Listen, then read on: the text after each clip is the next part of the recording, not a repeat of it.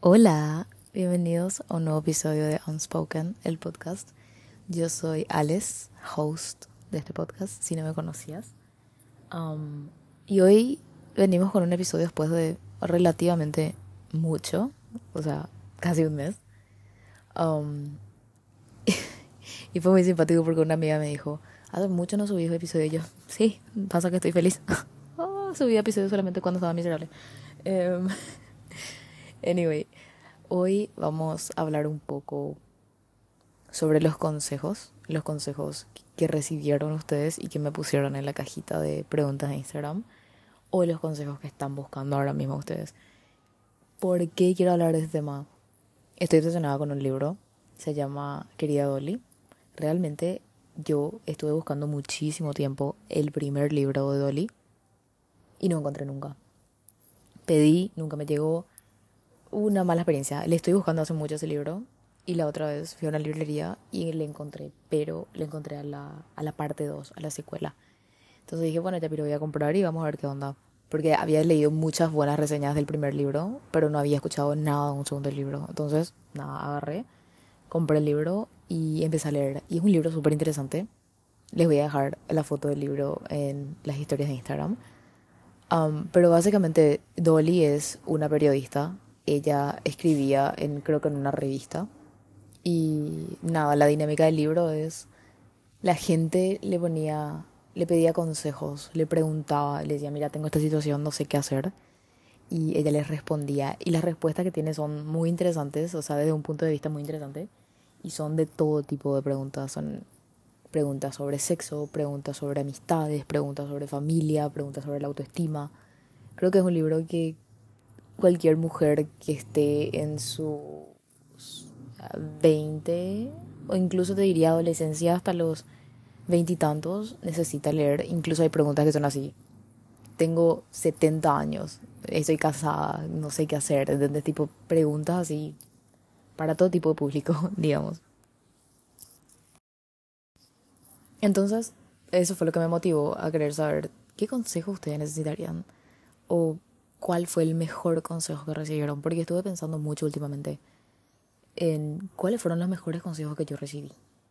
Y todo nació de que vi, leí este libro y estuve escuchando y viendo um, un podcast que se llama Pensándolo bien, pensábamos mal. Em, en una entrevista que le hicieron a Gracie, la cantante, y ella estaba explicando todo el tema de, de la química. O sea, vos podés tener química con cualquier persona, con una persona a la que le diste en el bondi, con una persona que te atendió en el súper, con una persona que le diste en la calle, puedes tener química. Y esa química como apareció en un segundo puede desaparecer en un segundo, pero pues ya estás construyéndolo con otra persona. Entonces, ese era tipo el consejo que ella daba o la reflexión que ella hacía sobre estar en pareja mucho tiempo y encontrarle a una persona que decís, hija, yo siento que tengo química con esta persona, pero ya habías construido algo con otra persona.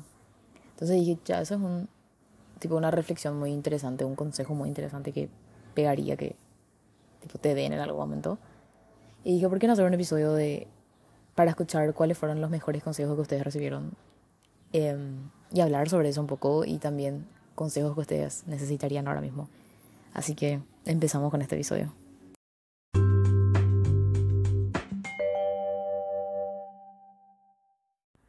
Arrancamos con lo primero que me dijeron entre los mejores consejos que recibieron. Nada ni nadie nos pertenece en esta vida. Eso es súper, súper cierto. Y una de las cosas más interesantes que yo aprendí este año, em, que voy a hacer un episodio a fin de año que va a ser tipo todas las cosas interesantes que aprendí en este año, porque este año realmente me enseñó mucho. Eh, una de las cosas más interesantes que yo aprendí tiene que ver con esto. Nada ni nadie nos pertenece en esta vida. Y lo mejor que vos podés hacer es desatarte. Es desatarte de las situaciones, desatarte de las personas y entender que esta persona con la que vos te llevas súper bien, este artículo, esta, esta cosa, este sentimiento que vos sentís ahora mismo que demasiado te gusta, no te pertenece. Es pasajero. Todo lo bueno es pasajero y todo lo malo es pasajero. Y una vez que vos te desatás de eso y entendés, tipo, ahora me toca a mí vivir esto y esto me va a ayudar a valorar cuando no tenga, es algo súper importante, me parece un consejo increíble, o más bien una reflexión increíble, un mantra increíble para tener siempre a mano. Lo segundo es, nunca te metas en una relación ni para querer ayudar. Este fue un consejo que me dio mi mamá también a mí. Mi mamá siempre me dijo, em, nosotras, nosotras somos boconas. mi mamá, nosotras somos boconas. Nos queremos meter y queremos hablar y queremos ayudar. Pero eso no es siempre lo que tenemos que hacer. Mi mamá siempre me dio también a mí el consejo de que si vos tenés una amiga, tu amiga está en una relación en la que a vos no te cae la pareja, vos te querés meter, le querés ayudar, le querés decir, mira, yo vi que él hizo esto, mira, yo, yo te quiero abrir a vos los ojos y mostrarte. Mi mamá siempre me dijo, vos cumplí en apoyarle a tu amiga, vos no cumplas en querer meterte en esa relación para separar las personas. Porque ¿qué va a pasar? Tu amiga le ve a su pareja con ojos de amor, con lentes rosados le ve a, tu, a su pareja, vos no. Entonces, ¿qué va a pasar? Ella le va a perdonar. ¿Y vos cómo vas a quedar? Como la perro psicona que se metió y dijo las cosas. O lo mismo, ponerle hay una infidelidad y vos sabes y te vas y te metes. Obviamente yo estoy re de acuerdo en que si yo sé, le voy a decir a la chica, che, vos sabes que este tipo te está poniendo los cuernos, te está haciendo infiel, déjale. Pero no meterte a más de lo que deberías, porque después ¿qué va a pasar? Lo más probable es que ella le perdone y lo más probable es que se arreglen. Y ahí, ¿cómo vas a quedar vos? Ella siempre se quiso meter conmigo. Ella siempre se quiso meter conmigo, por eso te dijo eso. Ah, los hombres son desagradables. No te metas en una relación. No te metas en una relación ajena para querer ayudar, porque lo más probable es que te quieran dejar mal plantados. Siguiente consejo es, cuando era más chica solía quejarme mucho de las adversidades, hasta que un día mi hermana me dijo, Luján, la vida es para la gente valiente y que hace las cosas, más, que, más porque tengas miedo o que no sepas lo que va a pasar. Me acuerdo todos los días de eso. Eso es algo súper cierto. Em, yo considero que fue un empujón que re necesitabas, tipo, tener a tu hermana más grande que te diga así, mira, adversidades vas a encontrar en cualquier esquina, problemas vas a encontrar con cualquier persona. Que vos enfrentes esas cosas es de valiente, tipo, y aunque a veces, capaz, em, sea demasiado para nosotros digamos, hijo de puta, esto me, va super, esto me está superando a mí, tratar iguales de valientes. Y eso es algo que a mí me costó mucho entender porque yo decía, si yo no gano esta batalla, yo estoy siendo cobarde, estoy siendo débil.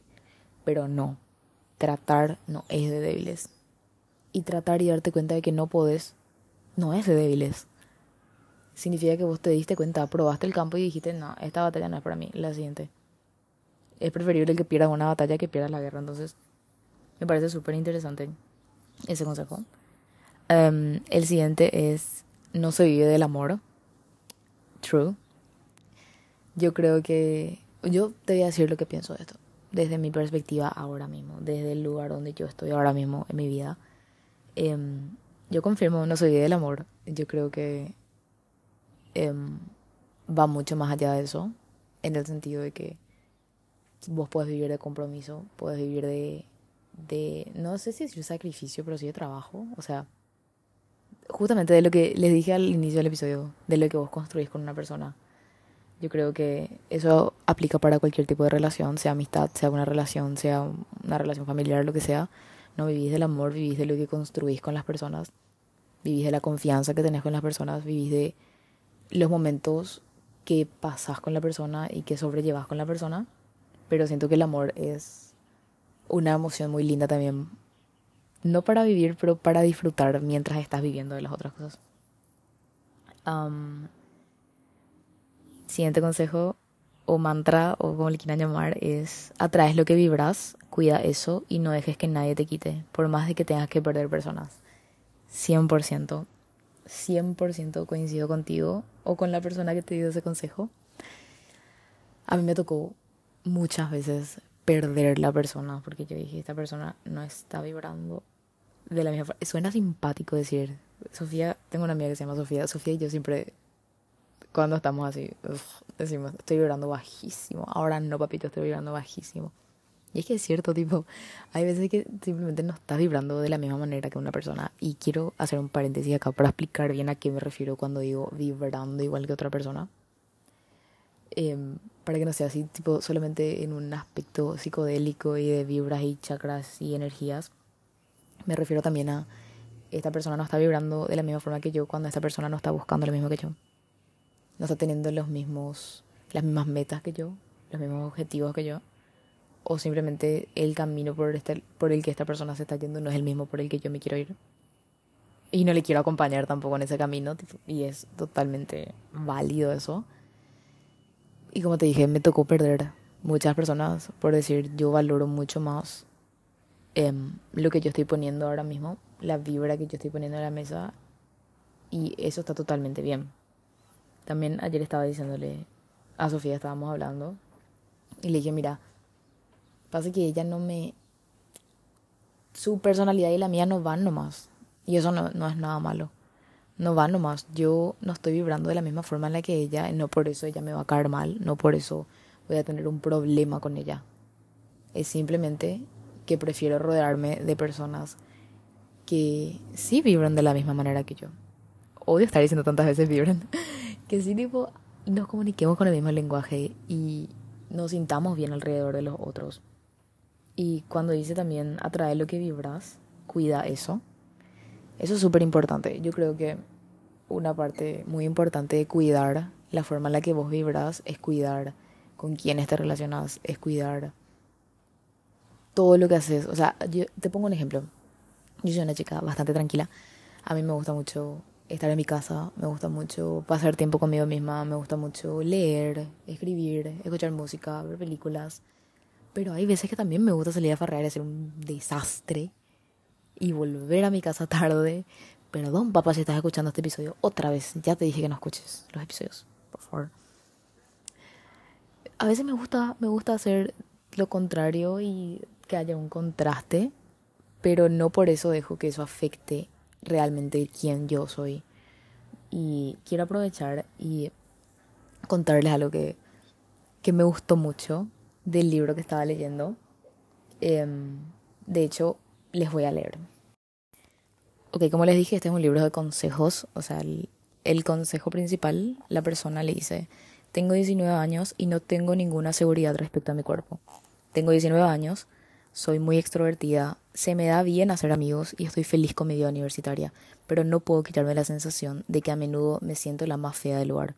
Creo que lo peor es saber que por lo general es algo que tengo yo en la cabeza y aún así no ser capaz de sentirme de otro modo. No soporto salir en fotos y no puedo salir de casa sin maquillaje. Tampoco he tenido nunca novio y aunque sé que dirás que tendré tiempo de sobra para eso más adelante, a veces miro a mi mejor amiga que es preciosa y está a punto de empezar una tercera relación más o menos seria. Me pregunto si las cosas me irán de otra forma si me, sentirá, si me sintiera validada por una relación romántica. ¿Puedes darme algún consejo sobre cómo conseguir que me importe menos mi aspecto? ¿Por qué elegí este, este fragmento para leerles. Porque tiene una de mis partes favoritas en todo el libro que realmente me hizo cambiar mi perspectiva de la forma en la que yo veía la autoestima y el, concepto que tenemos sobre nosotros mismos, que es la siguiente parte.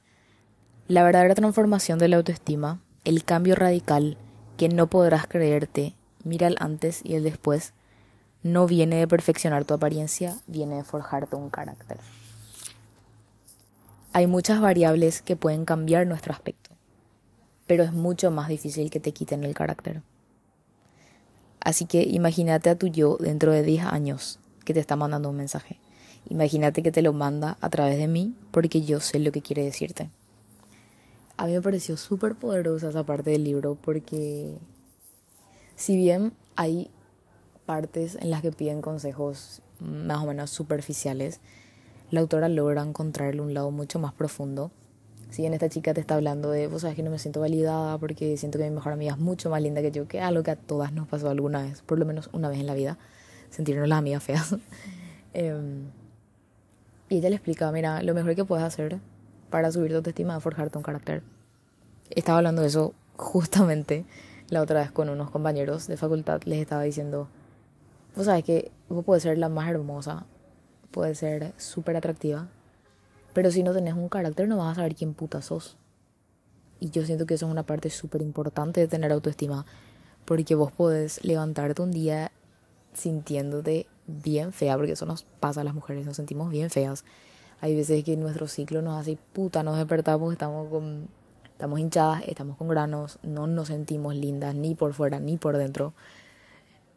Pero tenés el carácter que te ayuda a decir, esto es un día. Yo le voy a poner onda, em, yo sé lo que voy a hacer para sobrellevar esto. Capaz me tenga que maquillar un poco más, capaz tenga que arreglarme el pelo un poco más para calmar esa sensación que yo tengo. Pero yo sé que yo no soy así. Que esto es un día y yo tengo el carácter como para decir, ¿sabes qué? Si cualquier pendejo quiere venir a decirme, che, sabes que está fea. Ok. Iba a decir algo muy grotesco y muy insultante, pero no voy a decir. Em, el punto es tener la suficiente autoestima para mí equivale a tener el suficiente carácter para poder pararte y que se note tu confianza, que se note lo que vos sentís y de esa forma vos atraes justamente lo que vos estás poniendo sobre la mesa, cuidas y nadie te lo puede quitar. Y el último consejo que me pusieron que recibieron fue, mientras vos sepas lo que sos, no necesitas demostrarle nada a nadie. Y creo que eso va perfecto con lo que acabo de decir. Mientras vos tengas el suficiente carácter como para defender tu autoestima, vos no le tenés que mostrar mierda a nadie. Yo, otro tipo sneak de lo que voy a decir en el episodio de fin de año, que también aprendí mucho este año, es que yo no sentí la necesidad de mostrarle nada a nadie este año. Yo me sentí segura conmigo misma, me sentí confiada en todo lo que yo hacía, porque yo sabía que yo estaba poniendo todo de mí y yo sabía que yo estaba poniendo mi mejor esfuerzo en todo lo que yo hacía. y yo no sentí la necesidad de probarle nada a nadie, no, no necesité probarle a nadie que yo era valiosa, ni estar compitiendo por mi valor. Y cuando sentí que eso estaba empezando a pasar, salí de ahí. Vos no tenés que demostrarle nada a nadie. Y cuando tu carácter es lo suficientemente fuerte, sí, o sea, mi carácter me hizo pasar por un momento que era así, ay Dios mío, ella es súper argel. Ella es desagradable, ella no le quiero hablar porque le tengo miedo, básicamente. Ya me pasó muchas veces, pero así, sí, hay veces que llega a esos extremos con el carácter eso tampoco es bueno. Pero lo que voy es que una vez que en serio te forjas un buen carácter, nadie puta te va a hacer dudar de vos, créeme. Y no de una manera narcisista ni egoísta, nadie te va a hacer dudar de vos. Porque vos sabes por todo lo que pasaste y vos sabes lo que tomó que vos llegues acá. Y anda a hablarle a la pared si querés, porque a mí me chupa un huevo, realmente. Y el último o sea, para cerrar la parte de consejos que ustedes recibieron y pasar a la siguiente parte de consejos que necesitan, quiero contar algunos que a mí me sirvieron mucho y me hicieron cambiar realmente la perspectiva de mi vida. El primero recibí cuando tenía 14 años, muy joven. Recién estaba empezando en el mundo de los chicos, de que me gusta un chico y querer salir con un chico y que me rechacen y pasarla mal fue un consejo que me dio mi mejor amigo del momento y me dijo, déjale que haga su vida, porque yo, yo sentía mucha ansiedad.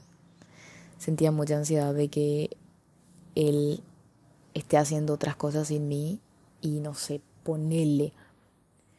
Ponerle, él practica fútbol y se va a practicar fútbol y le va a una chica y se enamora de la chica y ya se va con la chica.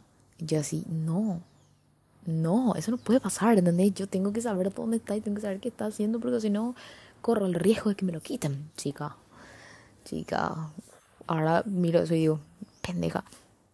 Pero a la vez digo así, en serio, tipo, imagínate, yo empecé en el mundo de las relaciones con muchísima inseguridad. Entonces, recibir ese consejo que fue, déjale que haga su vida. Tipo, que te chupa un huevo lo que el tipo está haciendo. Si el tipo quiere irse a practicar fútbol e irse después con otra chica, ese es su problema. Vos no tenés que demostrarle nada, vos no tenés que... Obviamente me hubiese encantado tener a una yo más grande enfrente mío diciéndome eso. No tuve, pero tuve ese buen consejo de mi amigo que fue así, déjale que haga su vida. A vos no te importa. No te importa. Y parece un consejo así súper... Tipo, ahí sobre la mesa, tipo, no te hace reflexionar ni nada de eso. Pero una vez que yo empecé a implementar en mi vida amorosa, realmente fue así cada vez que yo empezaba a sentir esa ansiedad, era así, déjale que haga su vida, ah, ¿qué te importa? Y el segundo consejo, bastante bueno que recibí, aparte de este y el de mi mamá que conté antes, también viene de parte de mi mamá. Que era, nunca dependas de un hombre, especialmente de la forma económica. Parece tipo así irreal que diga que mi mamá me dijo eso, porque la mayoría de las mamás que conozco no te dirían eso, pero por la forma en la que yo crecí, en la casa en la que yo crecí, rodeada de mujeres, que es algo que también estuve hablando la otra vez con Ana, Ana Hermoa, que si no escucharon su podcast, vayan a escuchar su podcast, se llama Contracorriente, by A. Es un excelente podcast, me encanta. Estábamos hablando de que algo que no se habla mucho es que cuando creces en una casa llena de mujeres, no hay energía femenina. Toda la energía que hay es masculina. Nunca se habla de eso. Y es muy loco porque cualquiera va a asumir tipo, ay, pero vos creciste con tu mamá, con tu abuela, con tu tía. Sos una, tipo, te criaste en una casa con mucha energía femenina y es todo lo opuesto. Porque no hay un hombre que cumpla con el papel que teóricamente tendría que cumplir un hombre o una persona con energía masculina. Entonces, todas las mujeres tienen que adaptarse a esa falta de energía masculina y hacer. Y es por eso que a mí me costaba mucho en recibir, porque eso es algo mucho de energía femenina, que ya hablamos de eso muchas veces. Así que sí, todavía no escuchas, no me escuchas hablar de eso. Tengo episodios sobre eso. Em, pero la energía femenina es de recibir y la energía masculina es de dar. Obviamente puede ser una mujer con energía masculina y un hombre con energía femenina, fine. Pero a mí me costó mucho en el tema de las relaciones, en dejar esa energía masculina de querer estar yo haciendo las cosas y yo tomando acción y ser yo la que recibe nomás. Ahora mi vida me está tocando hacer eso y es muy loco para mí. Me gusta porque me dijo también Ana, a vos te queda re linda la energía femenina, o sea, a vos te queda re bien. Y a mí me encanta, o sea, me encanta sentirme en mi energía femenina y no estar tratando de probar siempre algo. Pero bueno, eso es un paréntesis aparte. A lo que iba, el consejo de mi mamá era nunca dependas de un hombre específicamente en lo económico.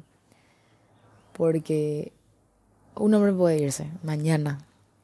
Y si vos estás dependiendo de que este tipo te dé comer, le pague las cosas a tus hijos, pague las cosas de la casa. Este hombre te puede ir mañana y te quedas en la mierda. Siempre me dijo mi mamá, estudia, trabaja, haz lo que tengas que hacer para tener vos tus ingresos, vos tu camino. Y si en el camino le encontrás a una persona con la que quieras empezar a estar, lo suficiente como para comprometerte, genial. Pero nunca que sea una persona que te haga dejar a vos tus ingresos de lado. Porque esa persona se puede ir. Así como vino se puede ir, y lo mejor que puedes hacer es tener tus cosas. Tenerlo tuyo aparte, tener tu trabajo aparte y nunca depender de ese hombre. Sí pasar tiempo con él y disfrutar con él, pero nunca depender de él. Y ahora pasamos a la parte de consejos que les gustaría recibir. Primero que nada tenemos, ¿cómo hago para que no me duela tanto haber perdido una amistad muy cercana? Bueno, esto es algo que me pasó me pasó. Quiero hacer un paréntesis antes de empezar con esta sección. Em, voy a estar respondiendo de acuerdo a mis experiencias. Y si no tuve esta experiencia, voy a tratar de hacer lo posible para empatizar y decirte lo que yo opino desde mi punto de vista. Ahora sí. Bueno, esto es algo que a mí me pasó. Creo que tres veces de las cuales me dolió así mucho. Um, una vez fue así, de la noche a la mañana, yo nunca supe por qué. O sea, supongo que sí sabes por qué, ¿verdad? Pero me fue así, chao. Y era una amistad que yo quería mucho. Y me tocó decir así, bueno, ya fue. Tipo, si ella no me quiere, no se quiere acercar a mí y decirme qué pasa, está bien. La segunda vez fue porque me hicieron The Moment I Knew de Taylor Swift. If you know, you know. Esa vez sí me enojé mucho. Y dije, eso sí que no. Y la tercera vez sí fui yo la que salió caminando em, de una amistad que era muy cercana a mía. Y nada, obviamente me dolió bastante. ¿Y cómo hacer para que no te afecte? No sé cómo hacer para que no te afecte. Lo mejor que te puedo decir es deja que te duela. Deja que te duela porque duele Y creo que es el mismo proceso que cuando terminas con tu pareja, 100%, te toca ver sus historias de Instagram y ver que está haciendo cosas, que está con, con personas a las que vos conocías, que está así, la está pasando tan bien sin mí. Tipo, es igual a cuando estás terminando con tu pareja. De la, la misma mecánica es, la pasas para el orto. Lo mejor que puedes hacer, si te duele mucho, silencia. Mutea las historias, mutea los posteos, mutea lo que tengas que mutear. Es una acción muy estúpida, pero te juro que sirve muchísimo. Me ayudó muchísimo a mí. Silenciar, quitar de tu vista un rato, porque te juro que después te olvidas de que le muteaste. Ya decía así. Ah, había sido le tenía muteado. Ni sabía. Tipo, me olvidé. Seguiste con tu vida. Seguiste con tu vida en el día a día de que. de que trabajas, estudias. Si practicas algo, practicas algo, salís con tus amigos, lo que quieras. Pasan los días. Y con el tiempo, más que nada, va pasando ese dolor, pero creo que lo mejor que puedes hacer es asimilar, uno, que es lo que tenía que pasar. No hay mal que por bien no venga, ya sabemos eso. Entonces, esto era lo que tenía que pasar, lastimosamente. No todas las amistades están hechas para durarnos años y años y años.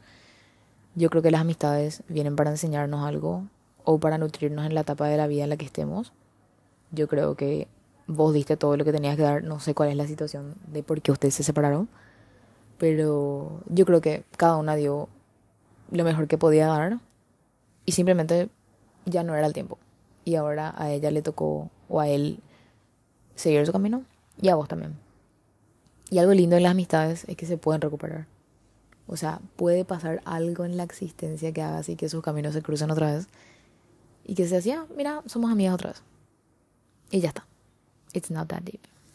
Entonces lo mejor que te puedo decir es, dale tiempo, deja que te duela y haz lo que sentís. O sea, si hoy sentís que crees llorar por esta amistad, llorar por esta amistad hoy. Y mañana siguió el mundo, siguió la vida. Vas a encontrar nuevas amistades, vas a hacer nuevas amistades, créeme. Vas a reemplazar capaz el tiempo que invertías con esta persona. No sé si los sentimientos, pero el tiempo sí.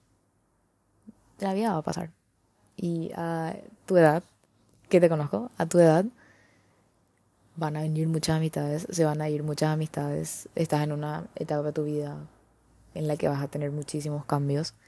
Lo mejor que te puedo decir es abraza esos cambios y aprovecha esos cambios. Algo que a mí me gusta hacer mucho es que, algo que no se sienta tan bien, es ver fotos mías viejas y decir así, qué linda esta época, tipo, buscarle el lado bueno, ¿entendés? Qué linda estaba en esta época, o sea, qué lindo estaba mi pelo en esta época. Y en esa época yo era re amiga de A, B, C y D. Ahora ya no soy, pero yo sé que dentro de mí existe todavía esa versión que tenía esas cosas. Y tipo valorar eso porque decís, bueno, capaz ya no soy esa versión, soy una versión nueva. Eso significa que vienen más versiones mías. Y encontrar el lado positivo a estas cosas. Siguiente es un consejo que te daría sobre no pasar un final en la facultad. Bueno, esto por ejemplo no es algo que a mí me haya pasado, pero sí me pasó que dejé la carrera dos veces, entonces medio te entiendo ahí la onda. No pasar un final en la facultad es algo normal. Entrar en la época de la vida de la facultad, dejar el colegio, tomar más responsabilidades, capaz empezaste a trabajar y a estudiar capaz tu vida se desequilibró un poco tratando de juntar estas dos cosas, capaz te dejaste estar, capaz, capaz la carrera no iba contigo. Pueden haber mil variables. Vos lo único que tenés que saber es que, lo que el consejo que te voy a dar no es el mejor consejo del mundo. ¿eh? La universidad no es para todos. Y esa es la verdad. O sea, tengo muchas amigas que dijeron, ¿sabes qué? Ya probé esta carrera, esta carrera, esta carrera, esta carrera ninguna va conmigo. La universidad no es para mí.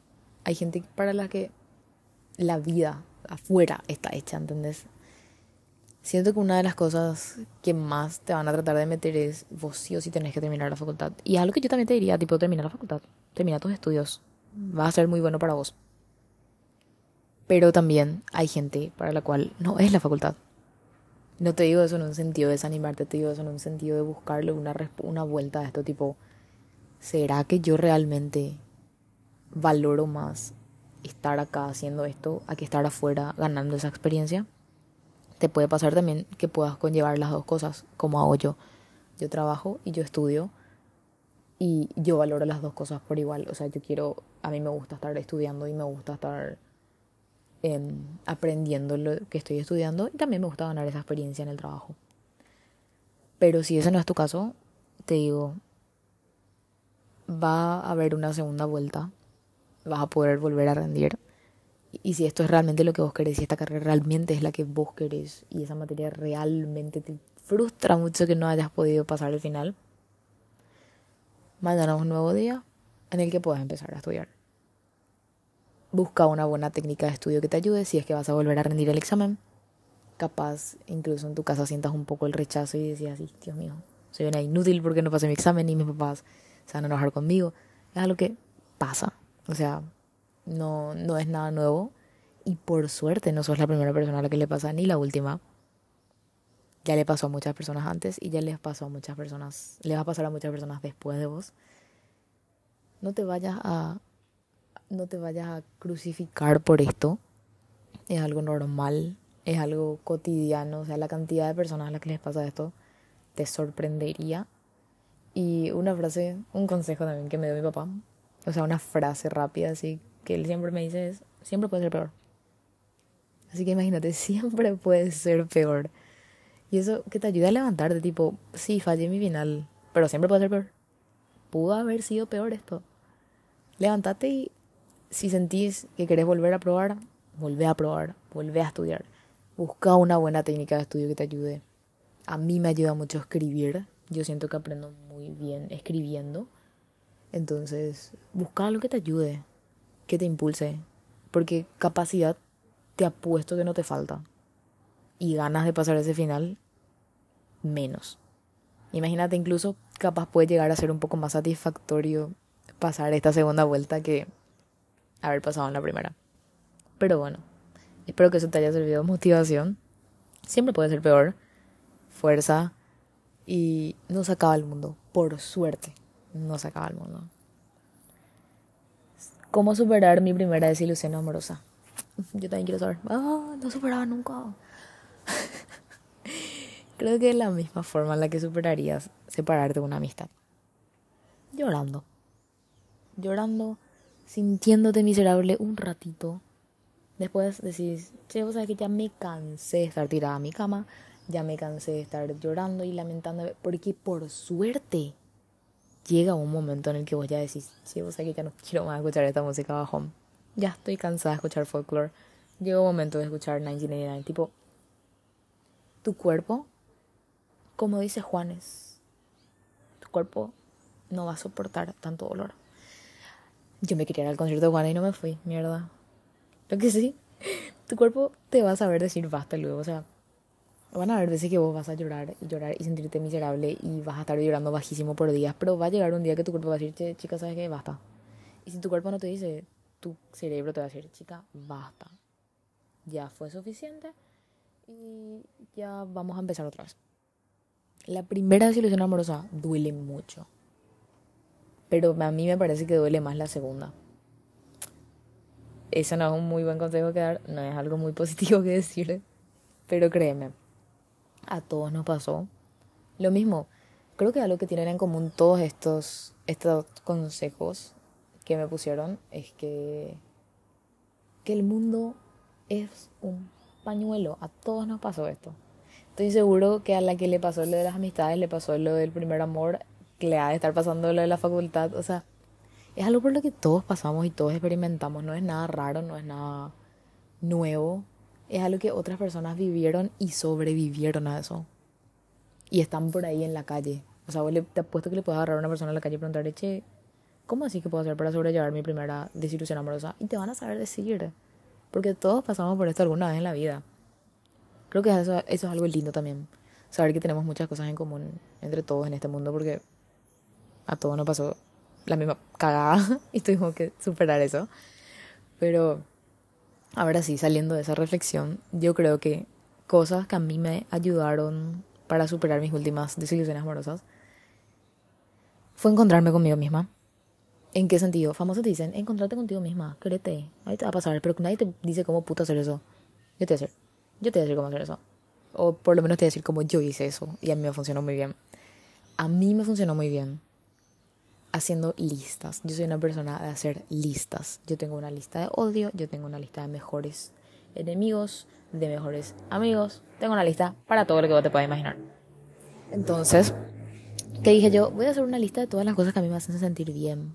Voy a escribir todo lo que a mí me hace sentir bien. A mí me gusta mucho em, ver películas. ¿Qué películas me gusta mucho ver? Me gusta ver esta, esta, esta, esta, esta. Em, cuando me siento bajón, ¿qué es lo que me hace sentir bien?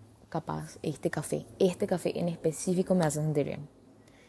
Esta comida en específico, hacer esto, hornear, tomar un everything shower, o sea, exfoliarme, depilarme, hidratarme, humectarme, todo lo que quieras, lavarme el pelo, arreglarme el pelo, maquillarme un poco, ver videos de tal persona, ver tal cosa, hacer tal cosa, pasar tiempo de tal forma, pero todas cosas que vos puedas hacer sola. Porque yo no te recomendaría agregar así, tipo, salir a merendar con, con fulana, ¿entendés? Porque capaz fulana no pueda y vos no puedes depender de que fulana pueda, pero sí puedes hacer cosas por vos. Entonces, ¿qué hice yo con esa lista? Tengo a mano esa lista y cada vez que digo así, puta, puta madre, me siento trabajo por un tipo cagada, miro esa lista y digo, bueno, voy a poner tal película, voy a voy a ir a darme una ducha, una ducha así full, 30, 40 minutos de ducha. Voy a salir, voy a, si tengo plata, voy a pedir tal comida. Quiero comer sushi ahora, quiero comer eso en específico. Darte a vos esas cosas que vos estás necesitando o capaz estás buscando a otra persona. Y ahí te vas a dar cuenta cómo capaz pasar un fin de semana sola en el que pasarías llorando. Está pasándola bien contigo mismo. Y ahí te vas dando cuenta que podés crear una relación linda contigo. Y tipo, eso fue una desilusión nomás. Va a volver a aparecer otra persona, créeme. Te digo porque me pasa. Va a volver a aparecer una persona que te haga confiar, que te haga sentir segura y que te haga volver a ilusionarte. Capaz esa persona te vuelve a desilusionar, capaz. Puede pasar. Pero ahora mismo esa persona existe, está por ahí. Y te diría que mires con ojos positivos la situación. Siempre te digo, si tienes una situación mala, sea lo de la facultad, sea lo de las amistades, sea lo de la desilusión amorosa, mira con ojos positivos. Mira como una experiencia de la cual vos puedes aprender y te puedes conocer a vos misma. Y fuerza. Nunca es fácil, pero se vuelve mejor. Una vez que le ves el lado positivo. Capaz ni tiene un lado positivo, pero inventale un lado, anda sabes. El siguiente es, Estoy por terminar el colegio para ir a la universidad. Un gran cambio. ¿Algún consejo? No te sorprendas si no te gusta tu carrera. Eso es lo que yo te diría. Te vas a tener muchas crisis. Y te digo esto de la mejor manera. Te vas a desesperar, vas a tener crisis. Em, vas a conocer muchas personas. Te vas a dar cuenta que hay personas que no coinciden para nada con la forma en la que vos pensás. Te vas a dar cuenta que hay personas que se criaron de una forma totalmente diferente a la tuya. Te vas a dar cuenta. Eso último que te dije más que nada porque en el colegio todos estamos ahí por responsabilidad y obligación. En la facultad ya no. En la facultad vas a conocer tipos de personas súper diferentes. Vas a conocerle a gente, créeme, mi grupo de la facultad, mi grupo de la facultad somos yo, una chica podcaster de 20, un chico de 18 años y una chica de 32. Tipo, ¿entendés? Ese es mi grupo de la facultad. Vas a conocer gente que extrañamente vas a conectar con esas personas y vas a conocer gente de tu edad con la que vas a decir, hijo de puta, ¿cómo puede ser que esta persona esté acá, tipo, compartiendo conmigo? O sea, puede ser que haya alguien tan así, ¿entendés? Vas a conocer gente muy diferente porque ya es una etapa de tu vida en la que la gente empieza a caminar sola ya no está haciendo, no está en la facultad por obligación. Capaz sí está para probar un punto, pero no está ahí porque es algo que sus papás le están obligando, tipo, sí o sí tenés que, tu papá ya no está encima tuyo, no es así, sí o sí tenés que pasar esta materia, sí o sí tenés que, van a venir tus papás a una reunión de padres si no estás haciendo. Ya es algo con una rienda mucho más libre. Vas a aprender también mucho sobre manejarte solo, más que nada. Te vas a aprender a manejar solo, em, a tomar tus propias decisiones, a darte cuenta qué es lo que te conviene y qué es lo que no te conviene. Es una etapa muy linda en la que vas a aprender muchas cosas sobre vos. Y también te digo, te vas a dar cuenta, capaz la cagué, esta carrera no es para mí y eso está bien, eso es normal. Pensá que a mí ya me pasó dos veces. Estoy en mi tercera, en mi tercer intento, o sea, es algo súper normal. Vas a fallar exámenes, vas a fallar de carrera, vas a cagarla con personas. Totalmente normal. Pero yo te diría que le saques todo el provecho que puedas. Es una etapa súper linda, pero un consejo que sí te daría es no pienses que seguís en el colegio. Lo peor que te puede pasar, y te digo, es algo que yo odio, la gente que piensa que sigue en el colegio cuando estamos en la facultad. Esto no es el colegio. Esto ya yo lo veo como una experiencia mucho más individual. Cada uno está pasando por sus cosas, cada uno tiene sus... Hay gente que tiene hijos, hay gente que estudia y trabaja, hay gente que solamente estudia, hay gente que está ahí porque le gustó una materia en la malla curricular. Em, vas a encontrar todo tipo de gente.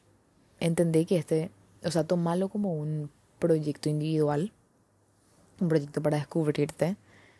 Em, no va a ser como en las películas, pero te prometo que te vas a divertir mucho y dentro de, eh, dentro de esa independencia que vas a adquirir, metele también responsabilidad y cumplir con las cosas, porque te juro que no hay nada más placentero que decir, bien, saqué una buena nota en mi examen, bien, pasé esta materia, sabiendo que yo tenía mi libertad y supe administrar esa libertad y esa euforia de Dios mío, ya no estoy en el colegio, puedo hacer lo que quiero.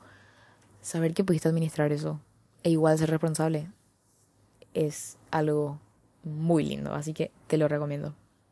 Y fuerza, fuerza, o sea, salir del colegio y entrar a la facultad es un shock de realidad muy fuerte.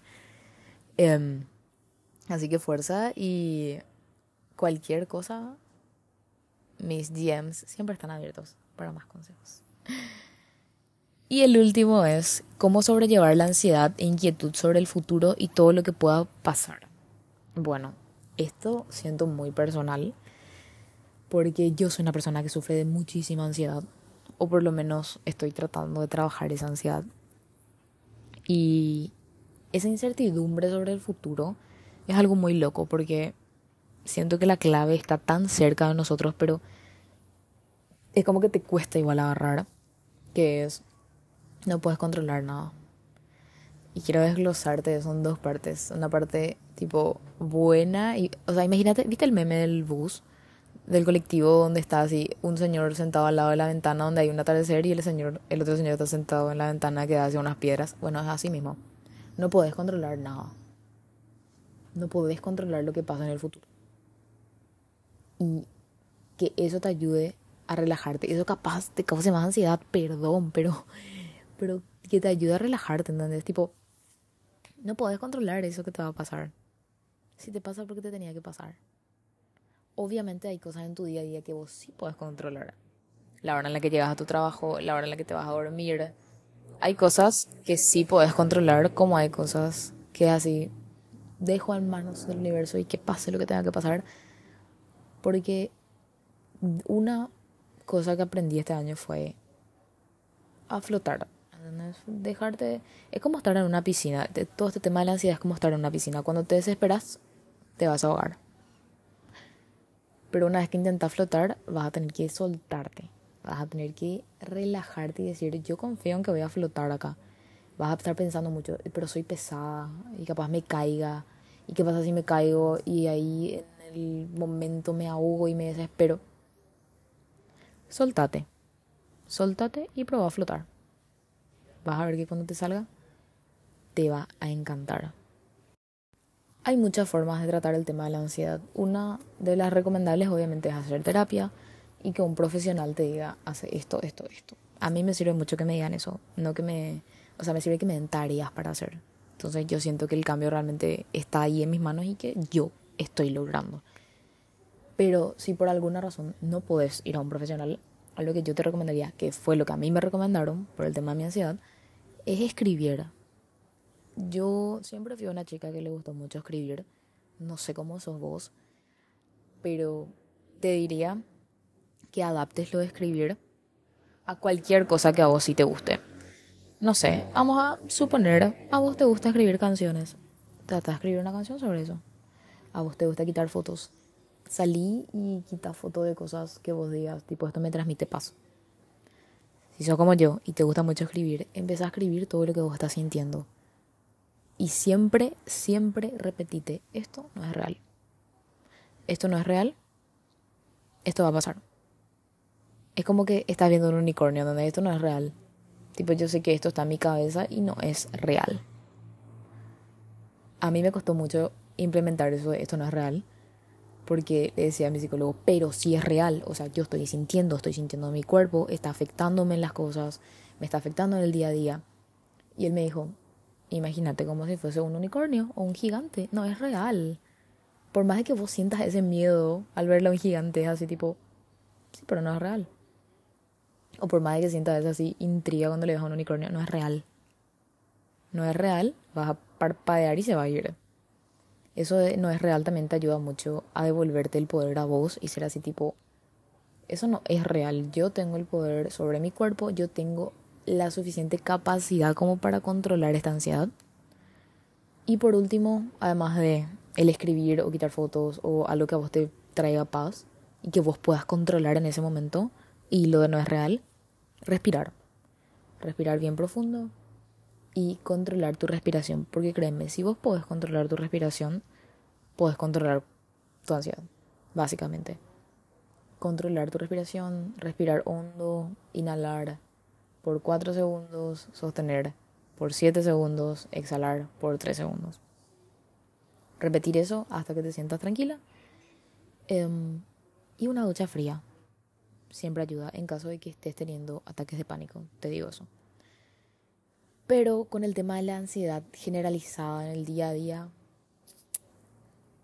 lo mejor que te puedo decir es repetirte mi mamá. No hay nada que yo pueda controlar. Esto tenía que pasar. Y si pasa algo malo, bueno, era algo malo que tenía que pasar nomás luego. Porque si pasa algo malo, significa que después va a pasar algo bueno. Así que yo te diría es un consejo de mierda que a mí no me gustaría recibir, pero trata de tranquilizarte. O sea, trata de mentalizarte de que, tipo, te chupa un huevo dentro de todo. Que digamos, ah, si tengo ansiedad, me chupa un huevo tener ansiedad porque yo sé que yo no puedo controlar esas cosas. Y yo sé que yo no puedo controlar el futuro. Sí, el futuro es incierto. Puede que las cosas, no sé, te, meta, te, entre mucho en la cabeza que digas así. Tengo miedo que las cosas no salgan como yo quiero. Pero créeme que una vez que aprendes a confiar, en que hay muchas cosas buenas para vos y que todo depende de la forma en la que vos veas el mundo, esas cosas se van a manifestar para vos. Yo recibí un consejo de una tarotista que me tira las cartas, que me dijo así, mira, vos puedes tener una relación muy larga con esta persona, o te puedes, vos puedes crear un hogar con esta persona, vos puedes conseguir esa, esa familia que vos siempre quisiste, puedes tener ese estilo de vida que vos siempre quisiste, una vez que vos sueltes eso que a vos te duele y vos te dejes confiar, ¿entendés? Que confíes en que te esperan a vos cosas re lindas. Y es estar con esa mentalidad. Yo creo que la clave número uno para todo este tema de la ansiedad sobre el futuro es mentalizarte y decir, yo me merezco cosas muy lindas y en mi futuro hay cosas muy lindas. Pueda o no pueda yo controlar, ese ya es otro problema. Pero a mí me esperan cosas muy lindas. Entonces yo me voy a relajar voy a hacer lo que yo tenga que hacer, voy a trabajar por mis sueños, voy a localizar mis sueños, cuáles son mis sueños, qué es lo que yo quiero cumplir. Voy a trabajar hacia eso y va a pasar. Y si no pasa es porque me espera otra cosa. Eso es un mantra muy importante que a mí me ayudó mucho. Si yo les voy a poner tipo un ejemplo bastante claro, yo quería ir a ver a Taylor. Yo soy fan de Taylor desde que vi el video musical de Our Song. Soy muy muy fan de Taylor y no se me dio en dos oportunidades. En una incluso tuve las entradas conmigo. No se me dio el viaje. Obviamente me, me bajoné bastante, pero dije así, si no se me dio ahora es porque se me tiene que dar en otro momento. Es específicamente el, si o sí habrán visto en TikTok, el Burn Toast Theory, que es tipo, te estás preparando a la mañana, estás preparándote tu café, tu desayuno, pones tostadas en la tostadora y se te quema una.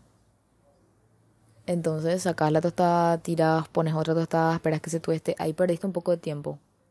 saliste y ponerle que llegas a tu trabajo cinco minutos más tarde. Tenías que llegar esos cinco minutos más tarde, ¿entendés?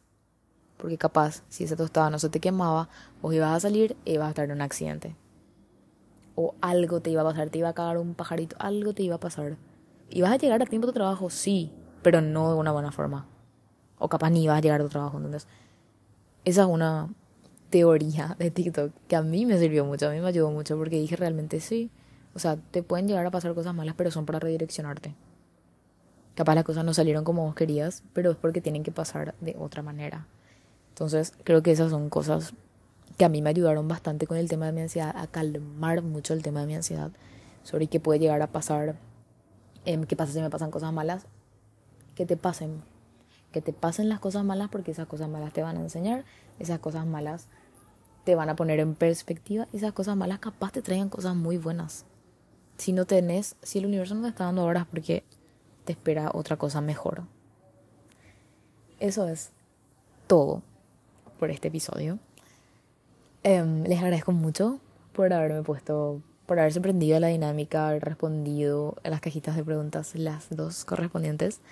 Em, me gustó mucho hacer este episodio. También quiero decir gracias porque salí, salí a parrear en Halloween y tres chicas por ahí se me acercaron y me dijeron que escuchaban el podcast. Así que gracias por escuchar el podcast. Em, me hizo muy feliz saber eso. Me encanta cuando cuando me dicen eso, así que gracias por decir eso.